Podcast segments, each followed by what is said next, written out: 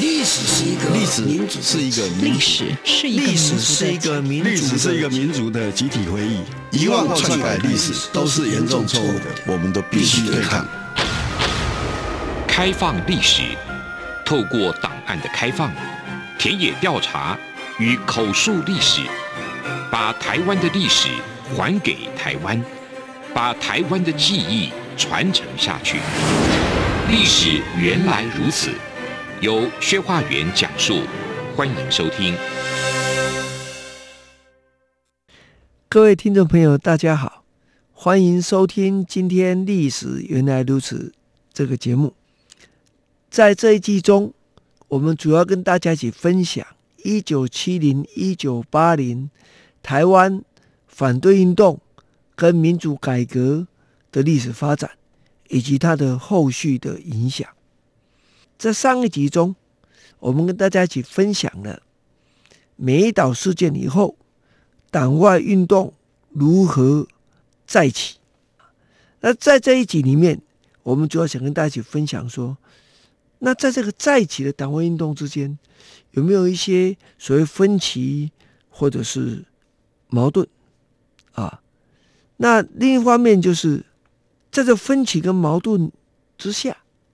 那么，党外组织如何进一步的发展，而有后来到最后民主进步党的组成呢？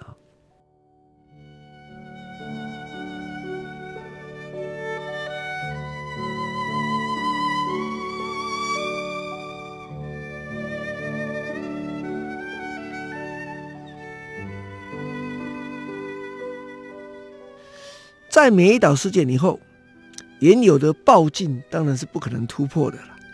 当时国民党当局有开放杂志的申请，在这样的外在条件之下，无论是党外公职人员，或者有心投入党外工作的所谓民主人士，那纷纷选择办杂志。可是，当众多杂志同时并存，那就进入了所谓的战国时期啊，或者说所谓我们说的丛林战的状况啊。那这个情况下，党外杂志彼此无论市场的竞争或市场的重复，那怎么办？一来当然是讲，哎，我的主题更深入啊，啊，我的主题有深度，这是一种；但难免会有互相攻击、批判，而且不是杂志之间的关系，包括对公职人员。的态度啊，问政啊，有一些意见，自然就就会提出来。就是在现在台湾很常见嘛。我们两个立法委员什么意见，我拿事业意见，哎，连支持者都会表达意见。那以前也是那种情形啊。那么有人认为啊，这种现象是不是会影响党外的发展跟团结？呃，从最后来看是还好啦。和当时的过程中，真的是难免会有特定的。人事跟某些团体之间一种紧张的关系，这是有的。但是，由于党外杂志在市场的考量，我们说越讲越讲啊，越讲越这个就越刺激哈，所以就不避讳敏感的话题，甚至用比较煽情的文字来处理政治上的机会。呃，因此常常遭到情治单位的查禁或者查扣了。这查禁跟查扣有什么不一样？查禁就出版之后被禁止了，这个查禁；查扣是常常是在那个印刷厂根本没印出来，连那个版都被抢走了。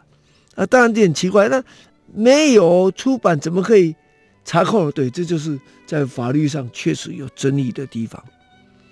无论如何，这种状况下。敏感的问题持续的被揭露，其中包括国民党的历史。啊，我们都知道，他人所受的教育的国民党历史就是，呃，新中会、同盟会，啊，国民党、中华革命党，啊，到中国国民党。可是，历史是这样子吗？新中会有变成同盟会吗？不会吧。应该是新中会、华兴会、光复会里面的合组成同盟会吧？同盟会变成国民党，哎，这改组是这么简单吗？啊，这么庞大的民国初年的国民党，后来变成那么小的中华革命党，这是改组而成的吗？啊，这种种的问题，有时候不大经得起历史的这种分析了。所以，当然这种历史的分析，当时来讲也是个禁忌呀。然后两蒋父子啊，蒋介石原来的国民党怎么起来？我们都知道嘛。孙中山死掉时候，蒋介石还不是国民党的核心政治人物嘛？啊啊，这就就很复杂了。那蒋经国呢？所以这包括蒋经国的健康问题，在当时都是被关心的事。可这么这么敏感的问题，但难免就被查禁、被查扣嘛。可是查禁、查扣是一件事情，但言论的禁忌终究得到了突破。这对战后台湾言论自由的发展历史来讲，也是相当重要的。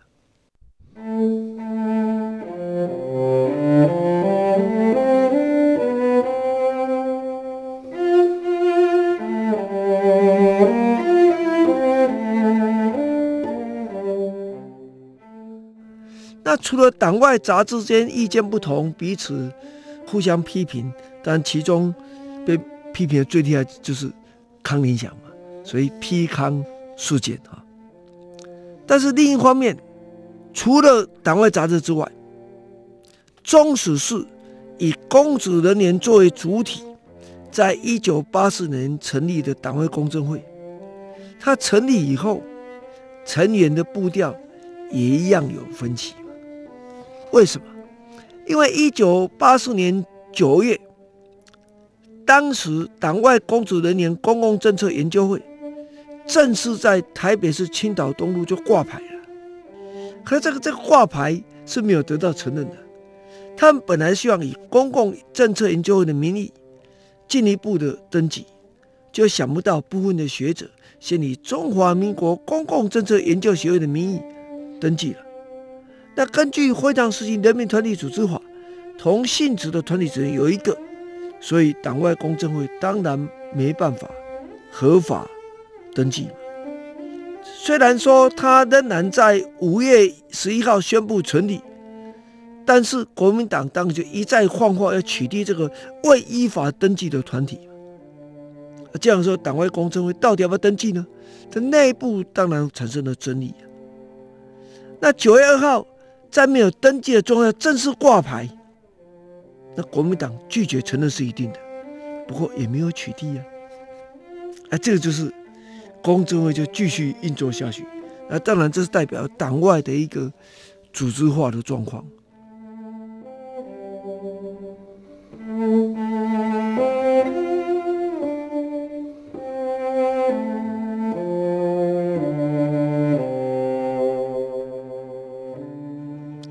所以换句话说，面对了这一种国民党外在的高压，公政会可能遭到取缔的危机。另一方面，内部有一些人，譬如说学法律的很多律师就说：“为什么要遵守国民党法规的限制呢？啊，明明非常时期人民团体组织法是违宪的嘛，这不对啊！要批判这违宪的法律才对，而不是二法一法的制度下来妥协嘛。”哎，这就所以这时候要不要登记，基本上不会登记成功了。可是，可是这个策略上就产生了这个分裂嘛。那要不要跟国民党沟通呢？哎，这也是冲突的原因呢。为什么？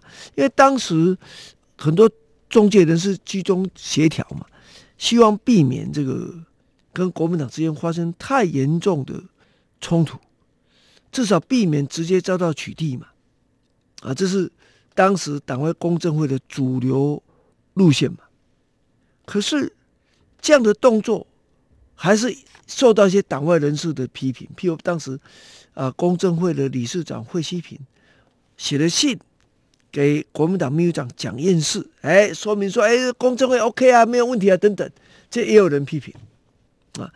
可这种风雨飘摇之际啊，江南案发生了，国际舆论对国民党的批评。声音再起啊！啊，这个时候公政会遭到取缔压力就减轻了。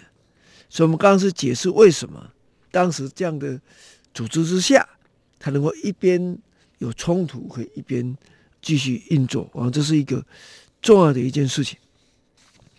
那在这党外公证会啊，成立的这个一九八四年呢，台湾发生一个严重的历史问题。什么叫严重历史问题？就台湾省议会啊，跟台湾省政府的角色跟合法性的问题啊。那当时最后导致一九八五年党外省议员集体辞职事件。这当然在台湾。当时党运动是一个关键的事啊，那我想简单跟大家做一个说明，到底发生什么事？那下一集我们进一步分析啊，当时做了些什么抗争？啊，一九四七年台湾省政府成立以来呀、啊，它的组成呢、或者是编制啊，始终违反训政时期的省政府组织法。这训政时期可以根据宪政呢、是啊，那在一九四七年。行宪以后，这个状况也没有办法得到改善。这个原因在于省县自治通则没有完成立法，没办法根据法律来实施地方自治。那在一九五八年，蒋介石下令由王英武组成的总统府临时行政改革委员会，他们面对了国民党当局不愿意制定省县自治通则的状况之下。那么主张要利用来制定台湾省政府的组织条例，赋予台湾省政府合法组织的依据，同时透过这个法律的规范呢，来保障台湾省政府的相关的权限呢。这案子签给蒋介石啊，那当然希望蒋介石总统进一步推动改革啊，不过这改革始终没有完成。那换句话说，那台湾省政府就一直违法持续。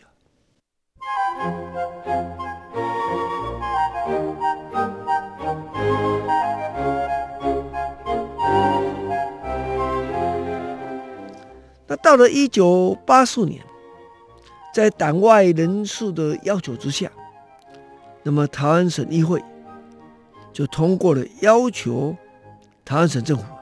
必须在第二年的预算编列方面要进行调整了。就到一九八五年，哎，省政府新的预算送到了省议会，哎，居然还是继续维持原有的违法编列啊！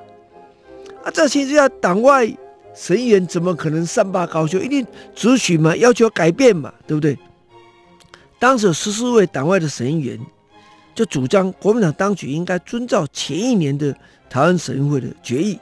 来修正预算，可是国民党当局在台湾省议会中，国民党籍的省议员是绝对的多数啊，他就准备要挟多数的席位，要强渡关山，硬行通过。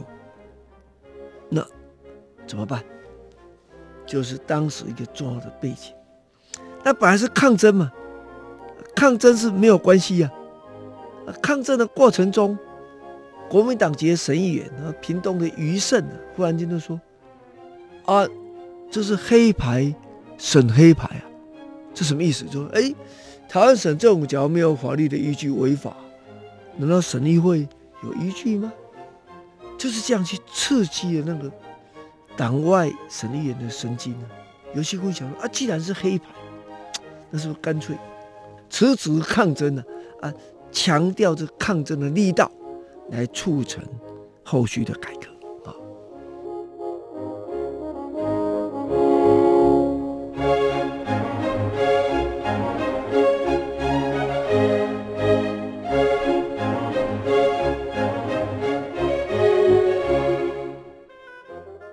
谢谢各位收听今天《历史原来如此》这个节目哈。刚刚讲到了当年一九八五年。台湾省议会党外议员集体辞职事件的一个背景，那下一个礼拜我们再跟大家一起来分享啊，这一个辞职事件的后续跟它的影响，我们下周再见。